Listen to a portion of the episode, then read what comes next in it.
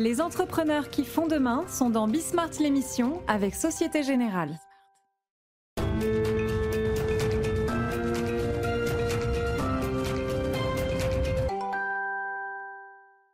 Bonjour à tous, c'est Bismart l'émission. Alors, euh, c'est Pierre Danon, en l'occurrence le PDG de, Solocal, qui est à côté de moi. Pierre, euh, vous allez m'accorder une petite minute. Je vais, euh, bah, je vais faire le premier sommaire en, mode économie du confinement. Voilà, on va le dire comme ça.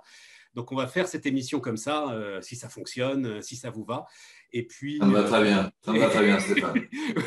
vous, oui, mais je le dis à l'ensemble de ceux qui, nous regardent et qui nous écoutent d'ailleurs, hein, parce qu'on pense bien qu'on devrait avoir. On fait ça aussi évidemment pour, euh, pour les podcasts. donc, économie du confinement, ça veut dire quoi? Ben, Ça veut dire qu'on va quand même aller regarder bah, tous les sujets qui, peu ou prou, sont liés à ce qui est en train de se passer. Euh, de temps en temps, évidemment, on s'offrira des, ouvertures et, des escapades. Mais là, on va quand même rester dans le dur. Et alors, pour le coup, vraiment dans le dur avec vous, Pierre. Donc, Pierre Danon, PDG de Solocal. On est au cœur de ce qui se passe en ce moment. Vous avez suivi ça ce week-end. On va appeler ça la révolte du petit commerce. Euh, les gars ne comprennent pas pourquoi euh, ils sont fermés. Et au-delà de ça, et c'est ce dont on va parler, s'ils ne comprennent pas pourquoi ils sont fermés, c'est surtout que, en fait, ils n'ont pas vraiment le moyen de continuer à opérer tout en étant fermés. Et, ça, c'est une prise de conscience très très importante sur laquelle euh, Solocal veut surfer, mais pas seulement, hein, parce qu'on va parler de Solocal, mais je vous en ai déjà parlé. Euh, j'ai moi-même assisté, c'était euh, au début du mois d'octobre, à un colloque virtuel évidemment, mais très intéressant mené par France Num, parce qu'il y a dans le plan de relance des éléments aujourd'hui tangibles, concrets, de l'argent, de la formation, pour justement essayer d'accélérer cette digitalisation du commerce. Pierre, Solocal, alors d'abord Solocal, pardon Pierre, mais vous avez pivoté tellement souvent, et en même temps c'est ça qui est formidable, pour réinventer un modèle pour ces pages jaunes qui, il faut le dire aussi, enchaînaient les LBO, enfin il y avait des choses compliquées au niveau du service de la dette, que vous en êtes où exactement? Que fait Solocal exactement, Pierre? Alors aujourd'hui, on, fait euh, trois choses, et trois choses seulement. On fait euh, des sites web, euh, on est le premier constructeur français de sites web, on les fait tous à Angoulême. Euh, deuxièmement, on fait ce qu'on appelle des vitrines digitales, c'est-à-dire qu'on permet aux petits commerçants et aux TPE, on y reviendra j'en suis sûr, d'être visibles et bien visibles sur tous les carrefours du web. Et euh, la troisième chose, évidemment, c'est qu'on fait de la pub, de la pub digitale pour amener du business, amener des leads. Donc, ce n'est pas de la pub intellectuelle qu'on fait nous, c'est de la pub qui amène des contacts et donc du business. Mais à destination, vous l'avez dit, des TPE, des PME, c'est-à-dire à destination du commerce local. À destination, alors vous avez juste dans la deuxième proposition, pas juste dans la première. Oui, à destination du commerce local. Donc le commerce local, il est souvent fait de TPE, PME, mais il ne faut pas oublier qu'un certain nombre de grands comptes dits à réseau ont aussi une dimension locale et utilisent nos services pour valoriser cette dimension locale. Est-ce que vous comprenez, Pierre, puisque euh, bah, vous baignez maintenant dans le commerce, d'abord juste euh, réaction à l'actualité, est-ce que vous comprenez l'émotion, et même au-delà d'ailleurs, la colère? Enfin, j'ai même vu ce matin qu'une commerçante avait commencé une grève de la faim. Enfin, c'est quand même un truc euh, très, très inquiétant. Est-ce que vous, vous comprenez ce qui est en train de se passer pour ces commerçants? Ah ben je, je, je comprends complètement. et, et euh, si vous voulez, il faut avoir été dans la position dans laquelle il se trouve que j'ai été avec ce local, quand on n'a pas de quoi payer les salaires au mois d'août. Hein. Euh, il faut avoir dans cette position, être dans cette position-là pour se rendre compte du stress euh, de ces commerçants, de ces artisans. souvent, c'est une vie de travail et il faut, faut, faut, bien aussi avoir en tête tout ce qu'ils ont subi depuis trois ans, qui est quand même incroyable. Euh, c'est une succession de coups de massue. Et là, le coup de massue euh, récent, il est, il est atroce. Il est d'autant plus atroce qu'il il était un peu inattendu, même beaucoup inattendu pour être très clair, et il n'est toujours pas compris. Il n'est toujours pas compris. On, ne comprend pas vraiment pourquoi on ne peut pas aller dans une librairie euh, et, à la différence, on peut aller dans un intermarché ou dans un supermarché ou dans un, et puis on peut pas aller dans une librairie. Là, là c'est vraiment difficile pour les gens de, de, comprendre ça. Ceci dit, quand on rentrera dans la discussion, Stéphane, je pense aussi qu'il faut être pragmatique. Et la vraie question, euh, au-delà de la colère, c'est qu'est-ce qu'on fait? Voilà. Ça, c'est la vraie question. Ah, juste quand même, moi, je me permets de dire, je, suis. Ok, je comprends bien le symbole de la librairie, mais enfin, s'il y avait tant de gens que ça dans les librairies, les libraires ne rencontreraient pas les difficultés qu'ils rencontrent aujourd'hui. Enfin, faut pas non plus.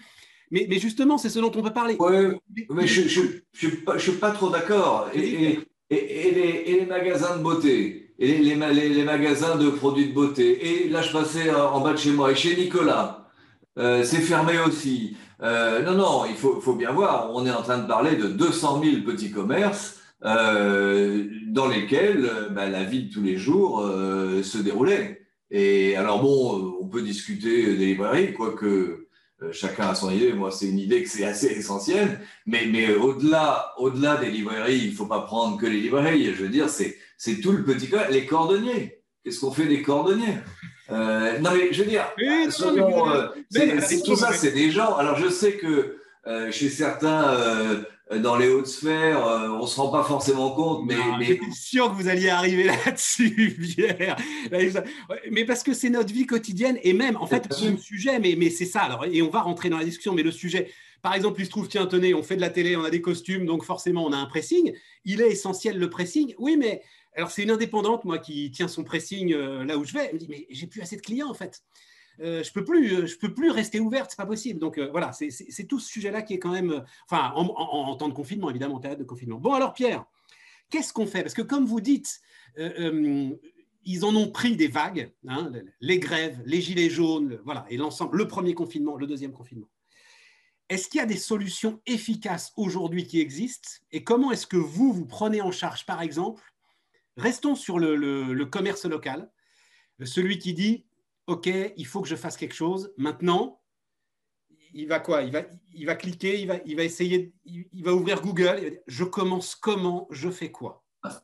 Alors, vous avez, tout à fait raison, Stéphane. Donc, c'est ça la grande question.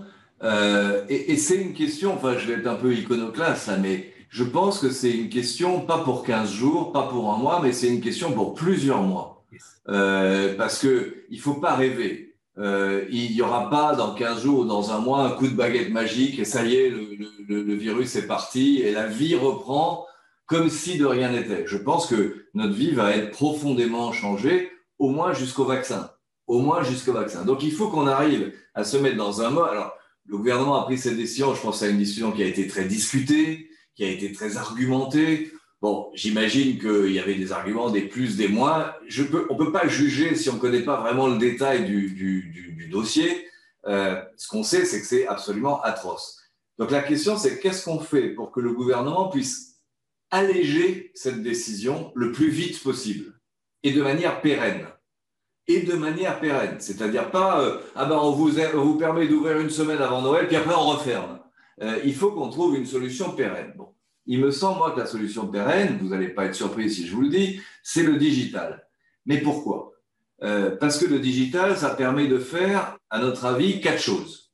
La première des choses, c'est que ça permet de, aux, aux commerçants de s'exposer et de bien montrer ce qu'ils ont en ce moment les produits qui sont disponibles, éventuellement les promotions, parce qu'il y en a un certain nombre qui doivent finir des stocks, etc. etc. Je voyais ces magasins d'aliments qui viennent de rentrer la collection d'hiver.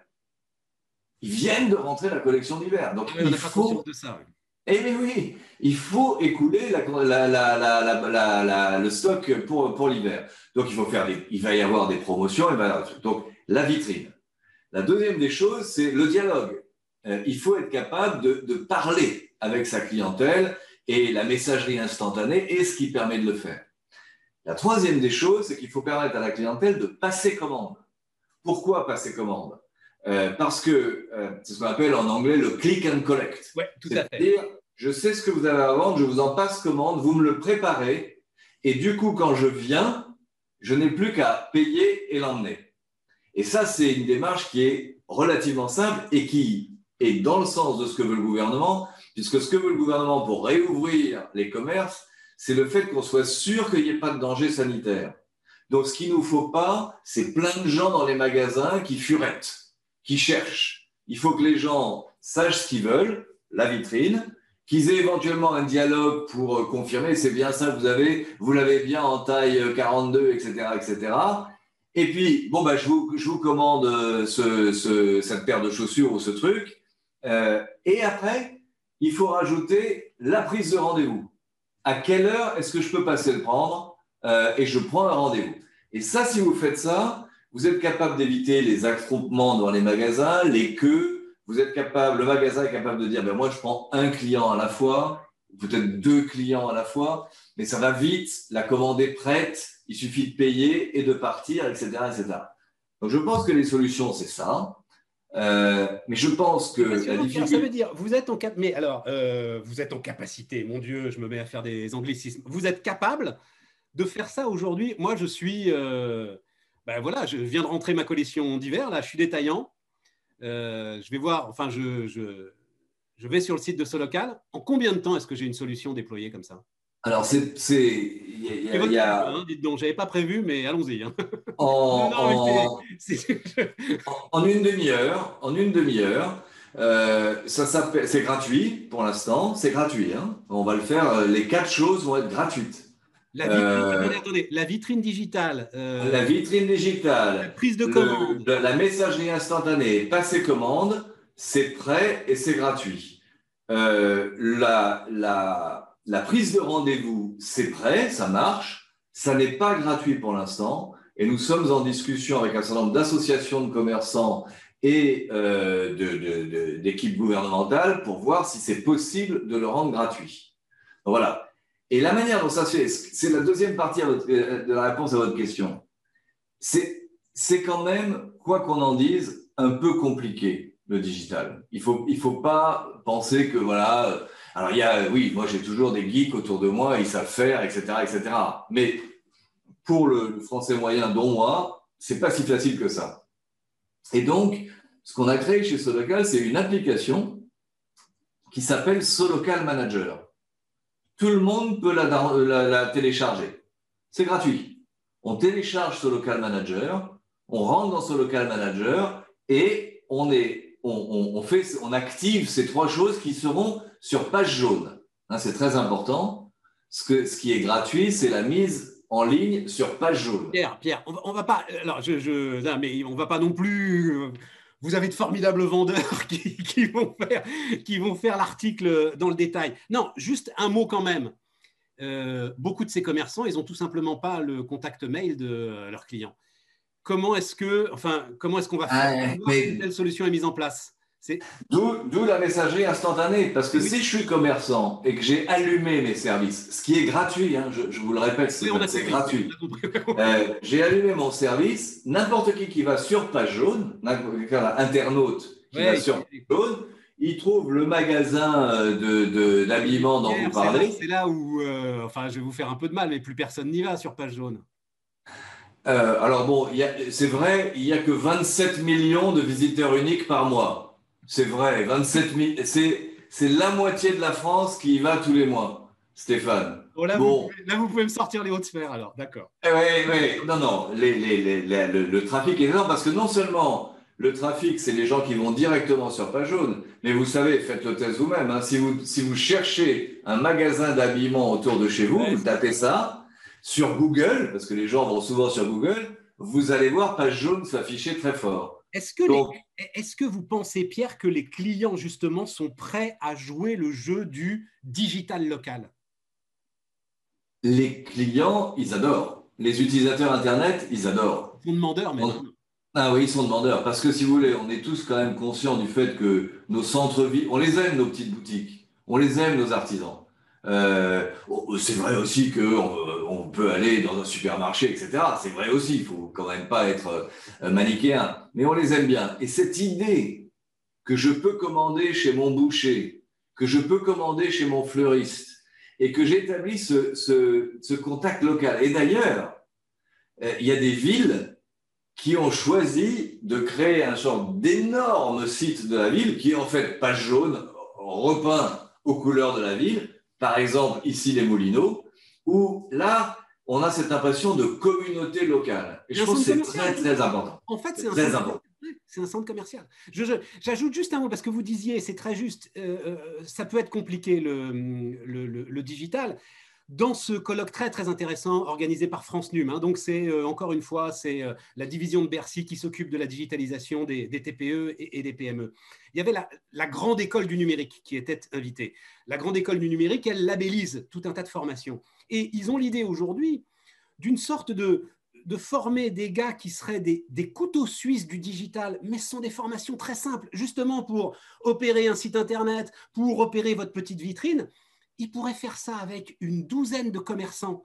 Euh, justement dans leur centre-ville, ils sont chez eux, ils connaissent les commerçants, ils sont eux-mêmes entrepreneurs indépendants.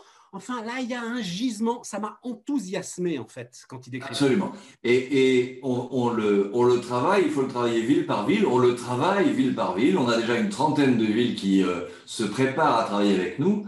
Et ce qu'il faut, moi je pense qu'il faut que ces solutions, l'information c'est important, mais il faut que les solutions soient ultra simple, ultra simple. Euh, et, je sais que ça a un gros intérêt aussi pour le gouvernement. Il faut que ça soit vraiment accessible à tout le monde. Il ne faut pas que j'aille faire un cours pour être capable d'allumer ces fonctionnalités. Et on a, développé quelque chose chez Solocal qui s'appelle l'onboarding. C'est un mot anglais, c'est-à-dire monter à bord. On, aide euh, nos clients y compris ceux qui ne payent pas. Hein. D'accord, Pierre. On les aide à faire ça. Le site internet, il va falloir le faire vivre. Euh, euh, la présence sur les réseaux sociaux, il va falloir la faire vivre. Donc, enfin bon, euh, m'enlevez pas mon enthousiasme. mais, Je pense que s'il y a des professionnels, et c'est vraiment du boulot de, encore une fois, de couteau suisse du digital, s'il y a des professionnels qui, dans leur quartier, sont capables de s'en occuper, et ça crée des boulots locaux, là encore, très, très intéressants. Oui, on est d'accord. On est d'accord, Stéphane. Et cette dimension locale est, fondamentale. Et je vous dis, on, la travaille déjà d'arrache-pied. Euh, il n'empêche, il n'empêche qu'il faut des solutions très simples et, et, qui sont euh, pas de prise de tête à, à, installer. Il faut penser qu'on est en train de parler, non pas à quelques milliers, mais on est en train de parler à 200 000, 300 000, 400 000. Et donc, si vous voulez, quand vous faites les maths, aller les onboarder euh, une par une, c'est un peu compliqué. Hein, donc, il faut qu'il y ait de la masse, il faut qu'il y ait de la simplicité, il faut qu'il y ait de D'où cette application. Bon, cette application. D'une manière générale, euh, comme on dit assez régulièrement, cette crise est trop belle pour la gâcher. Donc, il faut absolument qu'en fait, ce, de toute façon, il faut qu'ils le fassent, euh, l'ensemble de ces commerçants, mais même l'ensemble de ces TPE, PME. Laissons de côté vos grands comptes, mais l'ensemble des TPE, PME, il faut qu'ils le fassent, qu'ils soient aujourd'hui confinés ou pas d'ailleurs. Hein, ça peut être ça. Et c'est effectivement, c'est le seul côté, je dirais, un peu positif, c'est que c'est un accélérateur de digitalisation. Et le gouvernement l'a bien compris, puisque on va, on va faire des choses gratuites tout de suite, parce qu'on ne peut faire que gratuit. On ne peut pas, peut pas demander en plus de l'argent aux gens, c'est juste assez insultant. Mais quand je disais il faut se mettre dans des solutions pérennes, le plan de relance du gouvernement et l'argent qui est mis sur la table par le gouvernement pour aider, c'est quelque chose de très important. Mon, souhait, c'est que les, ministres qui ont la pêche, euh, et il y en a un certain nombre, ne se laissent pas engluer par l'administration sur la manière de déployer le plan de relance. Parce qu'il y a une différence entre les annonces à la télé et le fait que ce soit disponible pour les commerçants et pour les artisans. Et ça, ça, ça m'inquiète un tout petit peu Hier, ce que j'ai vu, temps et la transformation. Ce que j'ai vu à Bercy, Dieu sait que j'ai les mêmes préventions que vous, voilà, on va le dire comme ça. Ce que j'ai vu à Bercy m'a, mais je vous le dis très franchement, enthousiasmé. Euh, il y a un réseau aujourd'hui qui s'appelle un réseau d'activateurs euh, ce sont des centaines et souvent de professionnels indépendants mandatés par Bercy. Voilà. Et donc, c'est quelque part leur business qu'ils feront aussi. Ça bouge. On l'a déployé dans toute la France et donc, euh, oui, ça bouge. Mais alors, justement, deux mots. Parce que moi, euh, on parle sans arrêt des entrepreneurs. Vous êtes un manager, vous, Pierre. Mm-hmm. Vous avez dirigé, je ne sais pas combien d'entreprises, dans des situations qui toujours ont été des situations ultra challenging. Voilà. À un moment, ça fait quand même. Et donc, si c'est possible, on n'avait pas prévu, de poser cette question, mais c'est vous-même qui euh, m'y avez fait penser au, début de notre entretien. Nos entrepreneurs, là justement, l'ensemble des managers, ce stress, comment on le gère? C'est quoi les, quelques leçons que vous avez apprises, vous, d'une carrière à gérer le stress, à prendre des coups, à tomber parfois et à vous relever?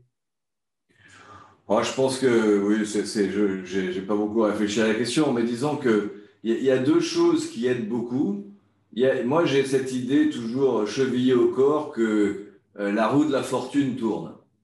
La roue de la fortune tourne. C'est-à-dire que quand je suis vraiment dans le trou, et ça m'est arrivé plein de fois, euh, bon, ben, on se dit, euh, je vais continuer à bosser, je vais continuer à faire ce qu'il faut, et ça va tourner. Ça va tourner. Et pour moi, le plus souvent, ça a tourné. Et puis, de temps en temps, il faut aussi avoir un peu de philosophie. Ça m'est arrivé en tant qu'entrepreneur de, de, rater des, des, des, des startups, hein, que, que j'ai des fois perdu de l'argent. Bon, ben, il faut, euh, il faut être un peu comme les Américains de ce point de vue-là. Ben, on a raté, c'est quoi les enseignements? Et on remonte sur le vélo. Et on remonte sur le vélo. C'est pas grave. C'est pas grave de rater. Bon, rater plein de fois, c'est embêtant. Mais rater une fois, rater deux fois, c'est pas grave. Il faut remonter sur le vélo et puis, très important, il faut savoir euh, s'entourer, Stéphane. Ce qui est important, c'est les gens qui sont autour de vous, qui sont autour de moi. Aujourd'hui, dans la Solocal, il y a une équipe en béton. En plus, on s'amuse. Donc, c'est dur. C'est vrai que c'est dur. Mais c'est quand même sympa et c'est quand même intéressant. Et il faut savoir s'amuser. Non, mais je voulais absolument, de toute façon, rendre cet hommage parce que euh, on n'en parle pas assez. Je vais essayer, moi, d'en parler sur Bismart. Euh, les managers, c'est très, très bien d'avoir des idées géniales, de lever des millions, etc à un moment, il faut des gars qui euh, sont en capacité de faire tourner les entreprises. Voilà. Ça, c'est un métier. Et je tenais à travers vous à, rendre hommage à l'ensemble de ces managers qui aujourd'hui sont dans des situations. Euh, il faut qu'ils réinventent eux-mêmes leur mode de management. Euh, et donc, voilà. Exactement, Stéphane. Mais merci de, merci de dire ça. Merci Pierre. tout ça a été assez enthousiasmant paradoxalement. Et donc, et donc je vous remercie. Et les amis, C'est moi qui vous remercie. À bientôt Stéphane. Au revoir. On repart les amis, euh, toujours donc euh, sujet alors économie du confinement. Tiens d'ailleurs j'en sais rien et c'est pour ça que j'ai demandé à Corinne Joly de, de venir nous voir. Euh, donc Corinne Joly, présidente de particulier à particulier. c'est quoi Corinne d'ailleurs le chiffre? C'est encore la moitié des transactions immobilières qui se font hors agent? les derniers chiffres qu'on a, c'est assez variable selon les, selon les sources, mais c'est aux alentours de 40%. Euh, des transactions qui se font sans agence immobilière en vente. Et puis en revanche, en location, c'est deux tiers du marché qui se fait euh, en direct.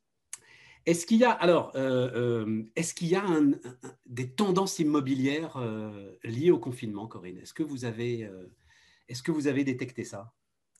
Oui, il y, a une, il y, a une, très forte tendance qui s'est dégagée au moment du déconfinement et qui depuis perdure, c'est la recherche de maisons, d'espaces verts et l'éloignement des grandes métropoles. En fait, euh, ce qu'on a observé euh, dès le mois de mai euh, et en septembre, octobre, c'est toujours les mêmes chiffres c'est que les, départements, les grandes métropoles finalement intéressent moins qu'avant, trop denses. beaucoup de, en ce moment, c'est des, des, villes qui sont très dégradées, c'est-à-dire qu'il y a beaucoup moins de services, beaucoup moins d'activités, et puis c'est des villes qui sont anxiogènes parce que c'est là où le virus circule le plus. Et à l'inverse, beaucoup de recherches dans toutes les toutes les zones moins denses, petites, moyennes villes, voire zones rurales. enfin, je vais... Alors, je, le prenez pas mal, mais je trouve votre, votre collègue euh, très intéressante d'Orpi, euh, donc, euh, enfin, collègue concurrente, voilà, on va dire ça comme ça, me disait effectivement la même chose, me citait notamment des chiffres de hausse du mètre carré sur Orléans qui sont mais saisissants. Je ne sais pas si vous, vous avez noté les mêmes, Corinne, et je me dis, mais enfin, on ne prend pas des décisions pareilles sur D'accord, ce qu'on traverse est quand même euh, est un choc important, mais enfin, c'est pas structurel. Les gens ont l'impression que c'est structurel.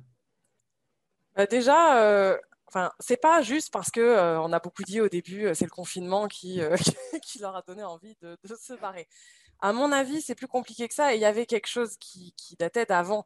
Ça fait quand même longtemps qu'on dit que les métropoles sont très chères et que les gens ils sont de moins en moins bien logés et notamment qu'ils sont dans des logements qui sont trop petits par rapport à leurs besoins. Et finalement, au-delà du fait que le confinement euh, révèle que c'est encore plus pénible quand on est euh, quatre dans un logement de 50 euh, mètres carrés d'être confiné dedans, il y a aussi la, variable télétravail. Le télétravail, finalement, permet aux gens de s'éloigner. C'est-à-dire que finalement, avant, les gens habitaient dans les métropoles beaucoup pour l'emploi et donc pour la contrainte de temps de transport. À partir du moment où il y a du télétravail, et donc c'est ça la vraie question pour savoir ce qui va se passer à l'avenir, est-ce que le télétravail va durer et dans quelle proportion? Mais plus la crise dure, plus le télétravail s'installe, plus vous pouvez vous dire, bon, bah voilà, si je suis à une heure de mon travail, c'est acceptable. Donc euh, moi, je crois qu'il y a quelque chose de structurel et qu'il en restera quelque chose. ça donne le vertige, hein, cette histoire, euh, Corinne. non, mais quand on, non, mais sérieusement, quand on tire ce fil-là, mais les implications sont considérables en termes d'aménagement du territoire, d'équipement. Oui, et c'est pour ça que je trouve que c'est très intéressant et que finalement, euh, alors je sais, c'est pas en plus là, on vient d'être confiné, euh, donc c'est pas du tout le moment d'être joyeux. Mais, euh, je attendez, je vous, alors je vous tranquillise. On sort d'une interview là sur le, petit commerce avec Pierre Danon, Solocal, sur le, gisement de croissance qu'il y a derrière la digitalisation de l'ensemble de ces commerçants. Euh, si, si, justement, c'est le moment où on se dit, allez les gars, il va sortir quelque chose de très positif de tout ça. On n'est pas en train de subir ça pour rien. Vous voyez ce que je veux dire? Moi, je pense que sur l'immobilier, ça peut être positif parce que euh, ces dernières années, la tendance sur les métropoles, prix trop cher, ville trop dense, embouteillage, combien de fois on a entendu ça? Combien de fois on a parlé de ça? Donc, personne n'était très satisfait de la situation, euh, du, la direction que prenait l'immobilier ces dernières années. Et là, potentiellement, euh, on peut assister effectivement à un rééquilibrage de l'aménagement du territoire en faveur des petites et des moyennes villes qui ont vraiment une grosse carte à jouer. On a vu euh, cet été dans le métro parisien des campagnes de pub pour Limoges, parce que Limoges a bien compris que c'était le moment ou jamais de dire à tout le monde, venez chez nous, on est mieux.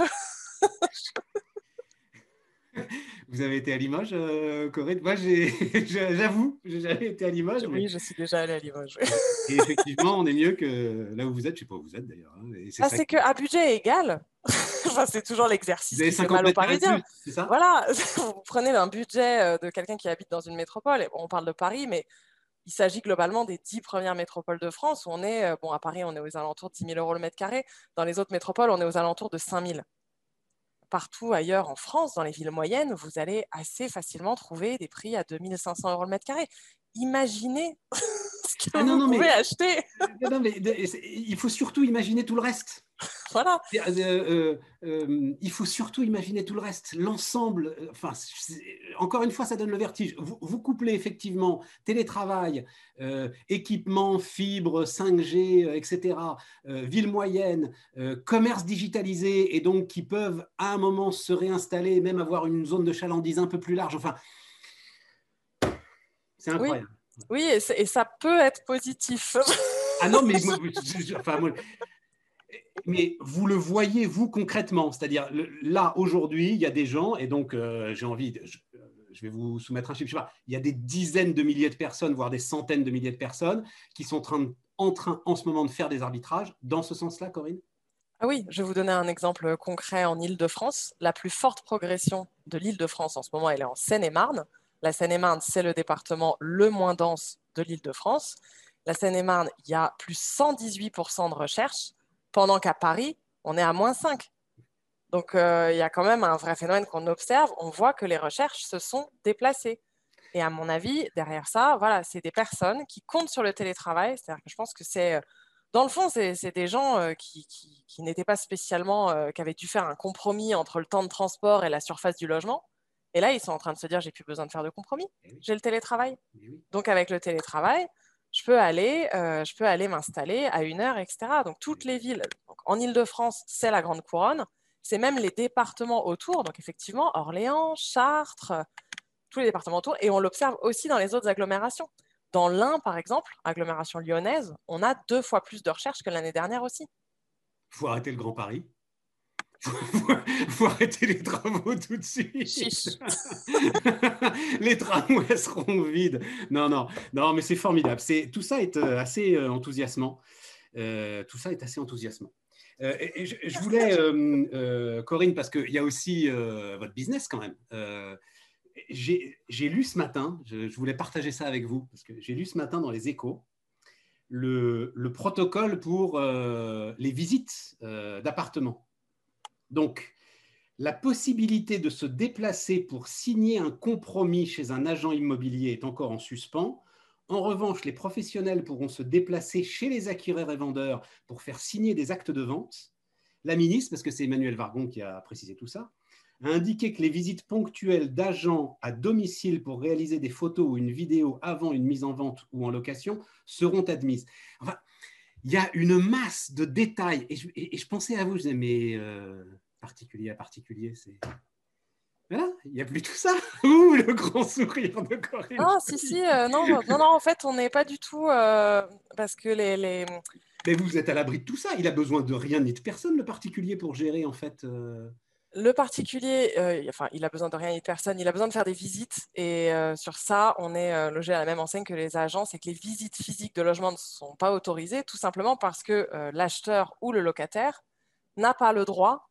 Enfin, il n'y a pas de motif dans l'attestation de sortie qui permet à un acheteur ou à un locataire de sortir de chez lui pour aller visiter un logement. D'accord. Donc là, en ce moment, euh, c'est vrai que la ministre a été très claire sur ce point. Il ne peut pas y avoir de visite de logement. C'est-à-dire que les, les visites que vous venez d'évoquer là, c'est juste des visites pour faire un rendez-vous avec Ouais. euh, le client. Ouais. Mais ce n'est pas une visite euh, pour- avec un acheteur ou un locataire. Ça, ça- ça touche les particuliers, en fait. Oui, c'est ça. C'est comme s'ils recevaient déjà mis chez eux, finalement. On n'a pas le droit, on n'a pas le droit. et Voilà, on n'a pas le droit de recevoir quelqu'un chez soi. Donc, on est touché au même titre que les agents immobiliers par la suspension des visites. La ministre a été très claire euh, sur le fait que là, c'était visite virtuelle uniquement. Euh, et là, du coup, euh, nous, euh, par rapport au premier confinement, on a de la chance parce qu'au premier confinement, les visites virtuelles, on ne pouvait même plus les réaliser. Les photographes non plus n'avaient pas le droit d'aller chez les gens, donc on ne pouvait plus réaliser de nouvelles visites virtuelles. Là, ils ont le droit. Donc, nous, on est à 200% sur les visites virtuelles en ce moment, c'est-à-dire qu'on envoie des photographes chez les particuliers, c'est autorisé, pour pouvoir avoir une visite virtuelle. Euh, on le fait euh, dans le cadre d'une offre de coaching que j'avais euh, que j'avais déjà présentée avec vous. Oui. Voilà, mais aussi là, on va sortir demain matin, je pense, dès que j'ai fini cette interview, j'y retourne. vous allez sortir quoi? C'est-à-dire quoi? On va sortir la visite virtuelle à prix coûtant pour tout le monde, pour justement donner accès à un maximum de personnes à la visite virtuelle, puisque les visites physiques ne sont pas autorisées pour personne. donc, c'est visite virtuelle pour tout le monde. Ce qui, après, là aussi, est plutôt positif pour le secteur, parce que les visites virtuelles, euh, c'est euh, c'est hyper qualitatif, ça fait gagner un temps fou à l'acheteur ou au locataire. Donc, euh, nous, on a envie d'avoir un maximum d'annonces avec visite virtuelle, et là, on va les sortir à prix coûtant. ce sera 179 euros, ce sera 178,80 euros pour un appartement de moins de 100 mètres carrés pour Ah, avoir une visite virtuelle en 3D. Donc, Vive euh, les vendeurs, on a même le, on a même le tarif de l'offre. euh, eh ouais. direct. Mais non, mais évidemment, et puis en plus, c'est ballot à dire, mais il y a l'ensemble de ces questions que tout le monde se pose légitimement, et puis on a le temps, quoi. Malheureusement, euh, enfin, il y a un certain nombre de gens qui vont avoir le temps de réfléchir sur un éventuel projet immobilier. C'est ça d'ailleurs qui avait euh, euh, euh, motivé une sorte de frénésie en sortie de confinement. Vous vous attendez à la même frénésie euh, si jamais on sort un jour, euh, je ne sais pas, mi-décembre, enfin, j'en sais rien. Ah, début déjà, je note que l'impact, euh, puisque là, bon, j'ai trois jours de recul, euh, l'impact est, est bien moindre que sur le premier confinement, parce que malgré l'interdiction des visites, en effet, on a le temps, les gens continuent sur Internet, et puis ce confinement est quand même plus souple. Donc l'impact est bien moindre que le confinement de, de mars, où il y avait eu en plus une espèce de phase de sidération absolue. Là, on n'a pas ce phénomène-là, c'est-à-dire qu'on a eu euh, le jour du discours d'Emmanuel Macron et le lendemain, euh, effectivement, les gens avaient moins la tête à leur projet immobilier, mais euh, dès vendredi, samedi, euh, c'est reparti euh, quasiment normalement. Et à la sortie du confinement, moi, je m'attends surtout à ce que le phénomène qu'on a observé tout à l'heure, dont on a parlé tout à l'heure sur, le, fait de, vouloir s'éloigner des métropoles, s'amplifie. Parce que plus la crise dure, plus les métropoles euh, bah, perdent en, en attractivité, en fait. C'est quoi l'attrait d'une métropole en ce moment avez- Corinne, vous avez parfaitement raison. C'est pas forcément lié au Covid, en fait. Ça permet de déclencher le truc, c'est une accélération. Mais euh, il est clair qu'aujourd'hui, si vous habitez en Ile-de-France, votre grande angoisse, c'est de savoir comment vos enfants vont pouvoir se loger. Quoi. Enfin, euh, aujourd'hui payé au SMIC, vous pouvez plus vivre à quoi? À moins de, à- enfin, vous vivez à plus de 20, 25, 30 km de Paris, quoi. C'est pas possible autrement. Exactement. Non, mais bien sûr, bien sûr, bien sûr, c'est passionnant, absolument passionnant. Bon, euh, et donc, impact sur votre business, il est euh, Là, pour l'instant, il a l'air d'être euh, très limité. Euh, on s'en sort bien. Et le précédent confinement, on avait eu un gros impact sur le mois d'avril, enfin mars-avril, vraiment les mois de confinement. Et on avait quasi rattrapé sur les quatre mois euh, qu'on suivit, parce qu'effectivement, il y avait eu une frénésie dans la foulée. Euh, là, comme l'impact est moindre, il y aura moins de rattrapage à faire. Le, le- juste le- parce que je voyais des notes qui disaient que quand même euh, l'offre euh, d'immobilier résidentiel euh, avait quand même été réduite. enfin, qu'il y avait plus de tension sur le marché, vous me le confirmez aussi bah, C'est qu'en ce moment, il y a beaucoup d'acheteurs. Ouais, voilà, ça. beaucoup bah, d'acheteurs. Et, et, en plus, sur un début de reprise, quand vous avez beaucoup de nouveaux acheteurs, ils n'ont pas forcément encore vendu leurs biens ils cherchent. Donc, euh, pour l'instant, euh, effectivement, c'est le confinement, ça a plus poussé des gens à vouloir euh, déménager, acheter, que des gens à vouloir vendre. Les gens qui sont contents là où ils sont, ils ne bougent pas en ce moment. Je le donc, c'est vrai que ça a eu cet impact. En revanche, il y a, y a, beaucoup plus d'offres en location. Et ça, c'est l'autre effet de la, de, la, crise. Et là, pour le coup, c'est vraiment un effet de la crise. C'est l'impact sur les locations de courte durée, notamment dans les agglos. Euh, où en fait, euh, bah, c'est difficile en ce moment de pas de tourisme international, euh, beaucoup moins de voyages d'affaires. Donc ceux qui faisaient du, de la location courte durée dans les grandes villes et particulièrement à Paris, hein, on va quand même la citer. En gros, les apparts Airbnb sont à nouveau disponibles. C'est vous qui l'avez dit. non, ça, on l'a vu parce qu'on a 30% d'offres en plus en location. Et quand on regarde les photos, et qu'on voit que c'est de la location meublée avec euh, une table, avec euh, une corbeille de fruits et de petits verres de champagne, on sait d'où ça vient. on n'a pas l'habitude que les propriétaires de location meublée mettent des verres de champagne sur les tables. Donc là, on a, on a vu effectivement une arrivée d'offres sur le marché. Puis on a fait une étude à ce sujet pour le confirmer. Et en effet, ceux qui faisaient de la location courte durée dans les grandes villes, voilà, ils ont, très peu de réservations, pas de tourisme international et pas de voyage d'affaires. C'est une catastrophe pour eux. Et ça aussi, est-ce que c'est une mauvaise nouvelle C'est des logements qui reviennent sur le marché résidentiel. très intéressant, parfait. Merci Corinne. Merci. Merci pour tout ça et puis, euh, et puis à bientôt. Et nous, on continue l'émission, les amis. Alors, euh, on va continuer d'ailleurs cette discussion, euh, les amis, euh, parce que c'est économie du confinement ou économie, enfin, en tout cas, les, lignes de fracture qui sont en train de changer.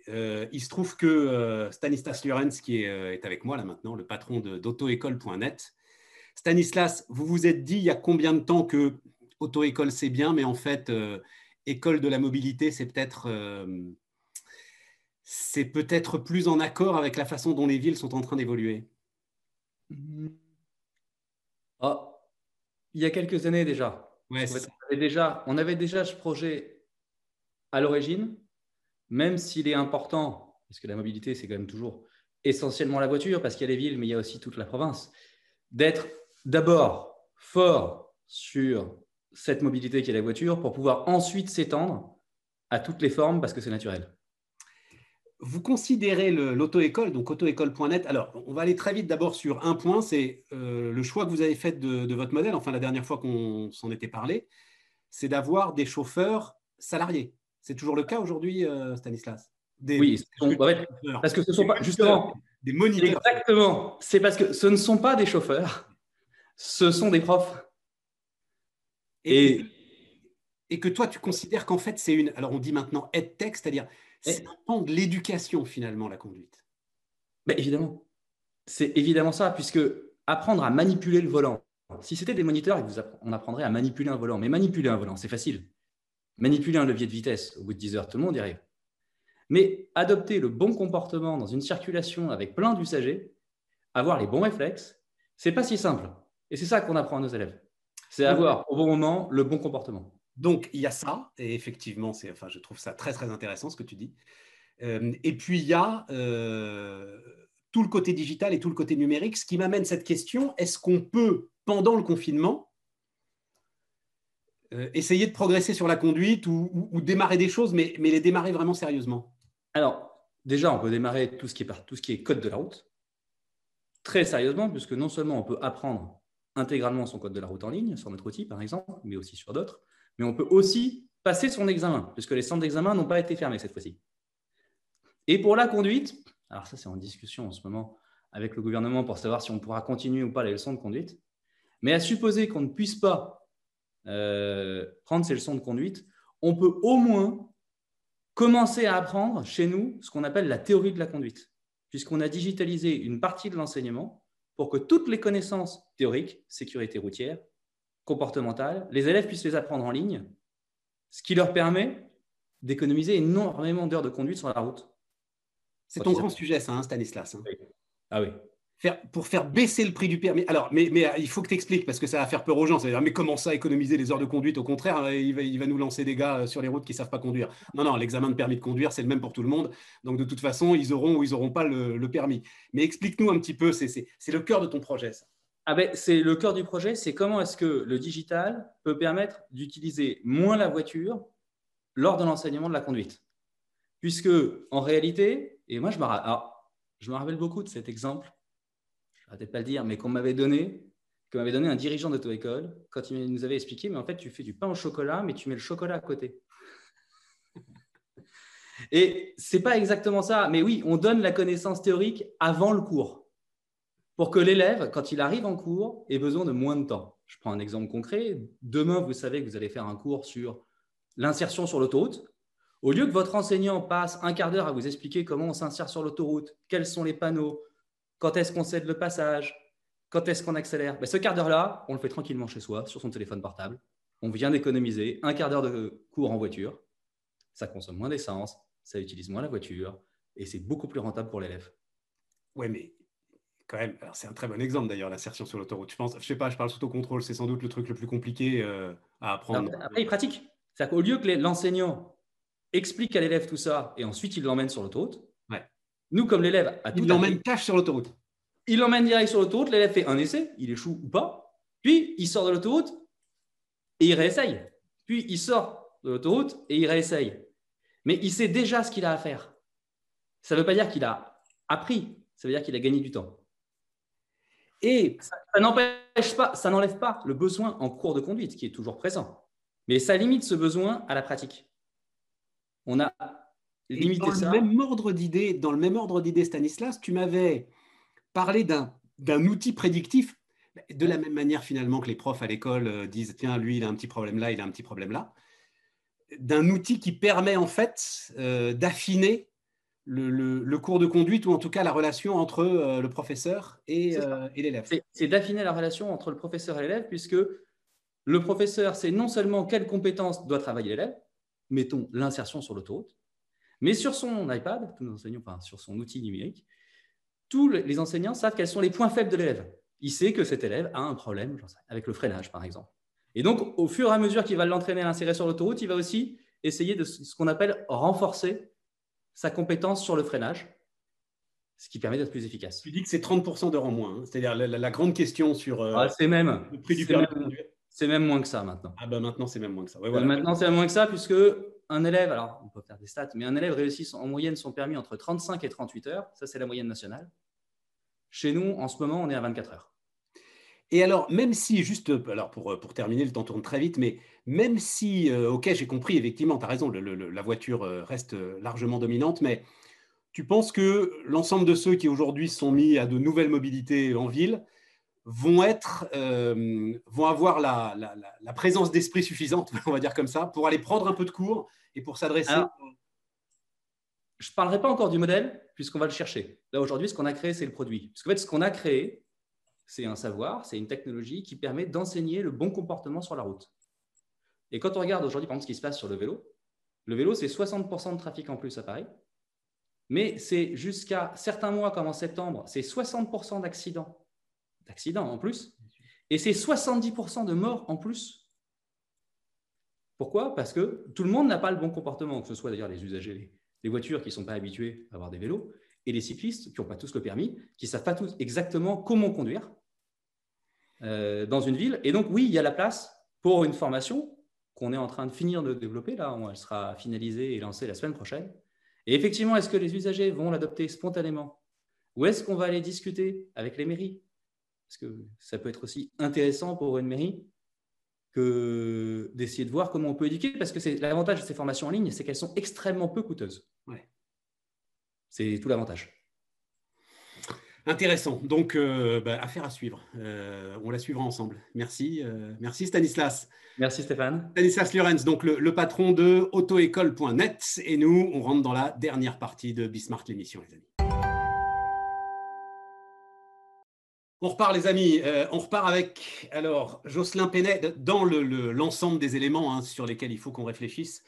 Notamment pour les industriels. la question de la robotisation est évidemment une question très intéressante, très importante. Et alors, Jocelyn, c'est formidable parce que, voilà, ça s'appelle la sérendipité, hein, c'est-à-dire euh, euh, faire par accident des trucs qui sont en fait meilleurs que ce qu'on aurait pu faire si on avait été en conditions normales. C'est-à-dire qu'on voit derrière vous ce dont on va parler, c'est-à-dire le bras robotique. Euh, donc, vous êtes directeur France d'Universal Robot, là aussi, on le voit derrière vous, c'est formidable. Groupe danois, c'est ça, hein, Jocelyn? Oui, groupe danois, c'est ça. Groupe danois, juste une, une, importance de, enfin, une idée de sa taille. J'avais mis un, j'avais mis une idée de chiffre d'affaires. Vous me donnez ça un peu? Oui, donc Universal Robot, euh, donc la, filiale, on va dire Universal Robot, c'est 250 millions de dollars. Euh, c'est plus de 700 personnes maintenant. Et euh, donc depuis 2015, Universal Robot fait partie du groupe américain qui s'appelle Teradyne, qui représente à peu près 5 milliards d'euros de chiffre d'affaires. Et donc c'est, alors, je vais vous provoquer un peu, c'est la robotisation du pauvre? Alors, je ne pense pas que ce soit la robotisation du pauvre. En tout cas, c'est peut-être la, robotisation de la grande masse, finalement puisque, l'idée de départ euh, en 2005, donc Universal Robot a été créé en, 2005, c'était de rendre accessible la robotisation, mais pas que l'automatisation, je dirais, euh, au plus grand nombre. Et 95% euh, des, sociétés sont des, TPE, PME. Et finalement, la robotique, ce n'était pas vraiment accessible pour ces, cette typologie de clients, c'était plus pour les grands groupes industriels. Et, et donc finalement, voilà, c'est plutôt automatiser ou permettre l'automatisation à un plus grand nombre.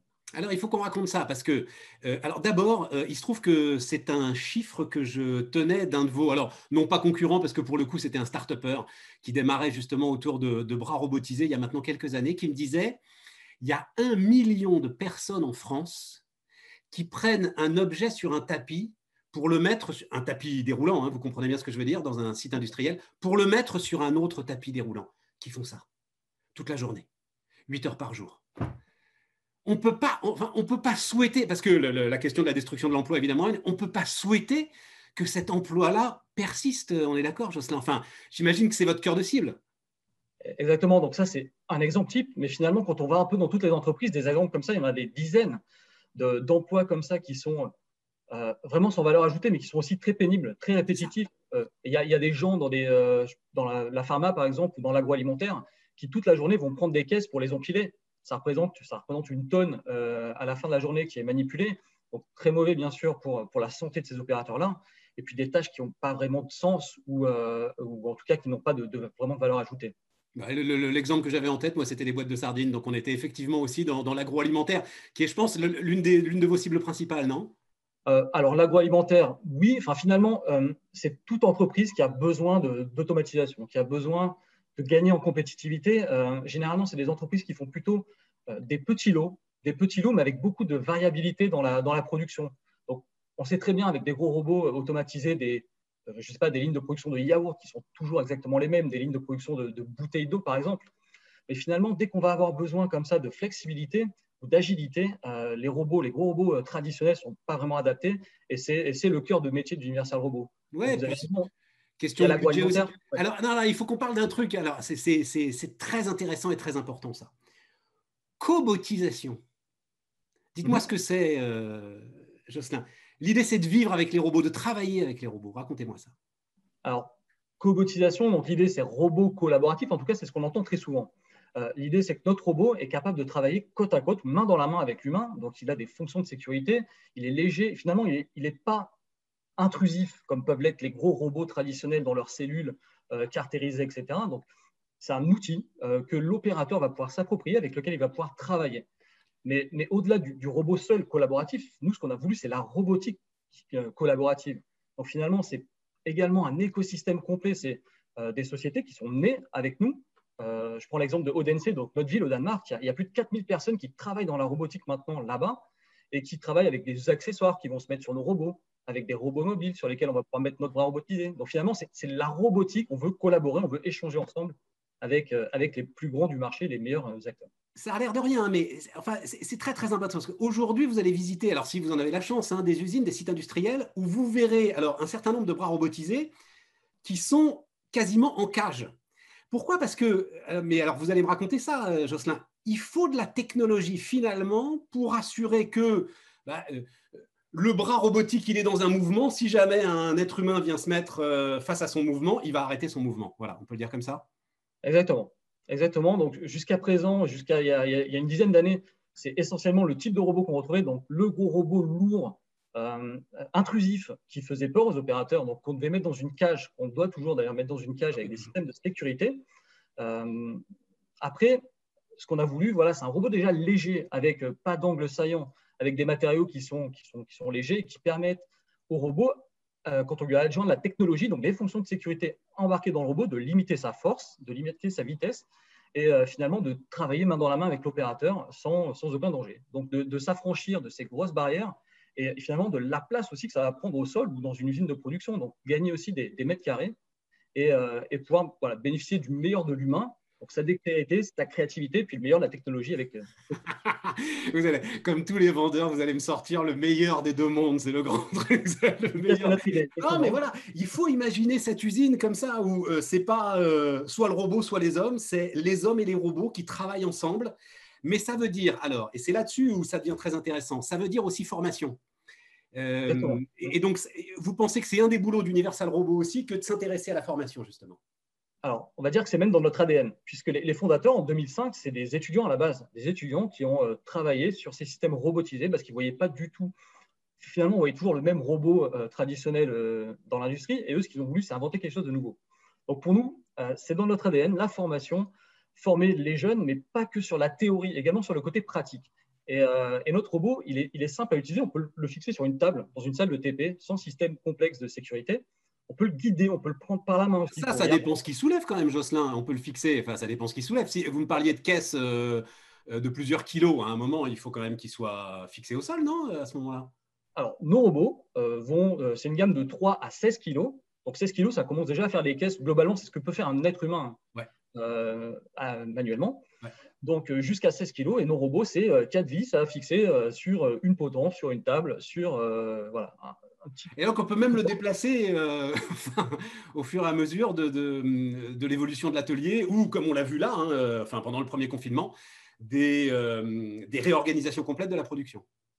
Exactement. C'est l'autre gros avantage de notre robot, vu qu'il est sécurisé, vu qu'il est léger. L'idée, c'est aussi de gagner en flexibilité, en agilité, comme on le disait tout à l'heure dans les, dans les ateliers de production. Et donc, notre robot, il fait entre 15 et 30 kg. Hein. donc, il est très facilement déplaçable. Ça peut être sur une, juste une petite table à roulettes, ça peut être sur des chariots mobiles un peu intelligents. Et ça nous permet comme ça de réorganiser une production et surtout d'être très flexible. Un jour, je peux utiliser mon robot pour faire du soudage. Le lendemain, j'ai juste à changer l'outil. Je peux lui faire faire de la palettisation ou euh, du pick and place pour euh, charger les machines.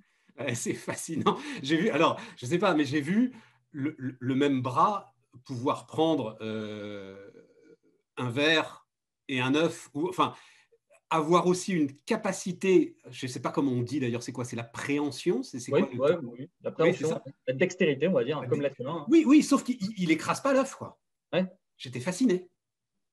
Eh, c'est, l'idée. Donc, nous, on est spécialisé dans le bras, la technologie, mais en fait, notre robot est tellement ouvert qu'on a permis à des sociétés de, très innovantes aussi de créer tout un tas d'outils, d'outils aussi collaboratifs, puisque finalement, ce qui intéresse le client, c'est la solution complète au final.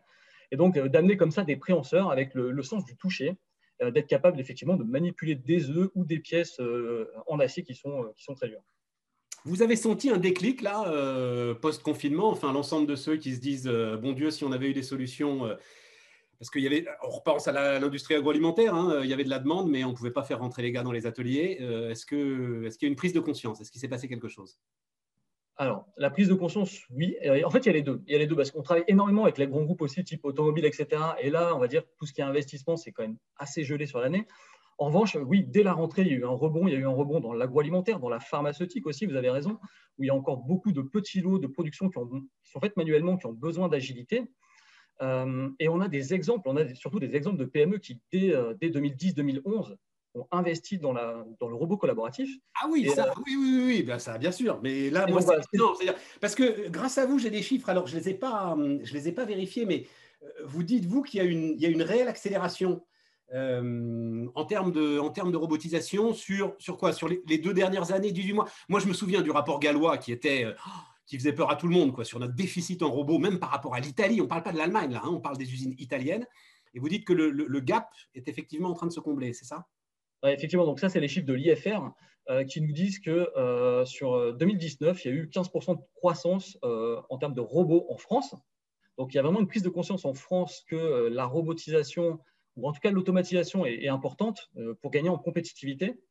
Et, Universal Robot fait pleinement partie de, cette croissance-là, notamment au travers des TPE et des PME qui ont vraiment un besoin considérable de gagner en efficacité pour éviter de délocaliser et puis même relocaliser des, productions. C'est pas mal, hein, parce que, enfin, c'est pour ça que ça, m'intéresse. C'est-à-dire que on comprend bien, enfin, une forme de réticence évidemment du chef d'entreprise d'abord sur le poids de l'investissement et puis derrière, en fait, euh, il y a peut-être le sentiment d'une perte de maîtrise de, son outil industriel. C'est-à-dire que, euh, en gros, se retrouver avec des machines, euh, est-ce que j'ai vraiment les gars pour les faire fonctionner? Enfin bref. Et là, on sent qu'il il y a un moyen de rentrer finalement dans la robotique sans trop mettre en péril l'ensemble de, ce qu'on était habitué à faire. Est-ce qu'on peut le dire comme ça, Jocelyn? C'est alors c'est notre philosophie, finalement, c'est aussi notre volonté.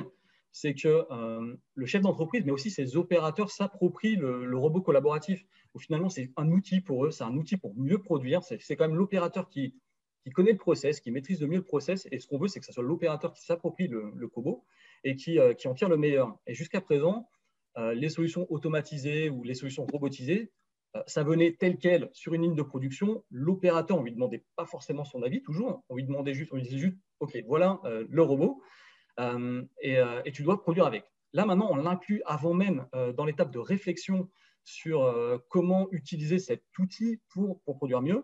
Et donc, ils se sont valorisés et les chefs d'entreprise aussi voient ça comme un, complément à, leur, à leurs employés, finalement, pour, pour, produire mieux et de façon plus efficace. Bon, un mot sur la destruction de l'emploi quand même, Jocelyn. Vous vous souvenez de la précédente campagne présidentielle là, voilà, il faut taxer les robots parce qu'ils sont en train de, prendre l'ensemble de l'emploi. Qu'est-ce que vous répondez à ça?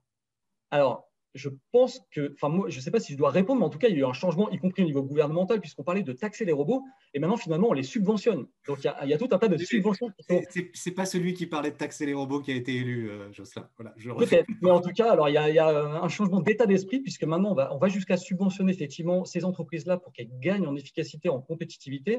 Le robot, on a de nombreux exemples, en tout cas le Kobo, d'entreprises qui ont investi dans le COBO donc pour effectivement supprimer une tâche pénible, difficile et sans valeur ajoutée, mais ça leur a permis de créer de l'emploi. Et typiquement, on a des exemples de PME dans, l'Est de la France qui euh, ont investi il y a une dizaine d'années sur le, sur le COBO et qui ont euh, une croissance de chiffre d'affaires de 70% et une croissance également d'emploi de, plus de 50%. Donc, nous, on n'y voit finalement que des avantages. Il y a aussi des emplois où de toute façon on ne trouve pas de main-d'œuvre. Donc là, on ne vient pas piquer un emploi, on vient juste empêcher la, production de se faire dans un pays à bas coût euh, et, d'être maintenu en France et d'être localisé euh, dans une PME française. Parfait. Un, entrepreneur, alors qui est parti chez, chez Airbus maintenant, mais qui euh, avait été cofondateur de, de Balio. Alors là, c'est des, des chariots robotisés, hein, Balio pour la, la logistique disait, alors le chiffre, je crois que c'est il y a trois fois plus de robots dans les usines allemandes que dans les usines françaises. Comparez maintenant le taux de chômage et vous verrez ce qui détruit les emplois, si c'est l'absence ou la présence de robots. Voilà, euh, Jocelyn, merci. Euh, merci, beaucoup pour tout ça. Et puis donc, euh, bah, nous, les amis, sur Bismart, dans des conditions particulières, mais finalement assez agréables, on se retrouve demain. Les entrepreneurs qui font demain sont dans Bismart l'émission avec Société Générale.